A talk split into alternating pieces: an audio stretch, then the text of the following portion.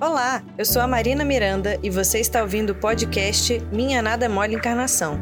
Para saber mais, acesse o canal da FEB TV no YouTube, Instagram e Facebook. E aí, galera do bem? Ou melhor, e aí, GB?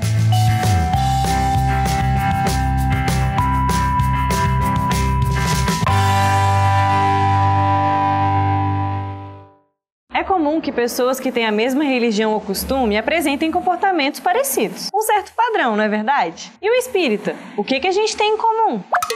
Fazer sigla.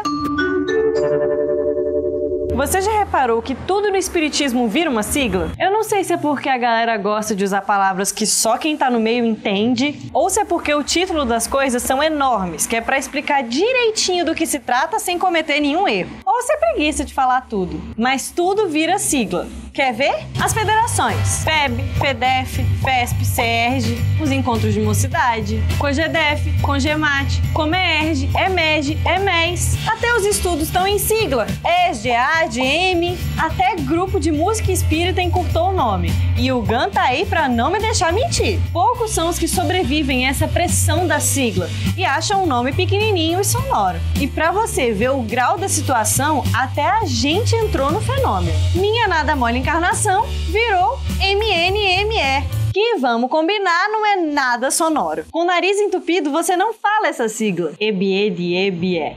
As pessoas falam muito que espírita gosta de comer, que encontro espírita não tem se não tiver comida, que sempre tem que ter prece, que a música é essencial para harmonização, mas eu digo que o que um espírita gosta mesmo é de fazer sigla. Não é verdade?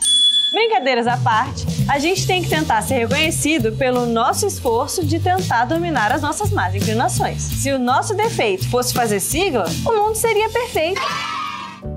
Você ouviu o podcast Minha Nada Mole Encarnação. Siga a gente nas redes sociais, arroba FebTV Brasil. Até o próximo programa.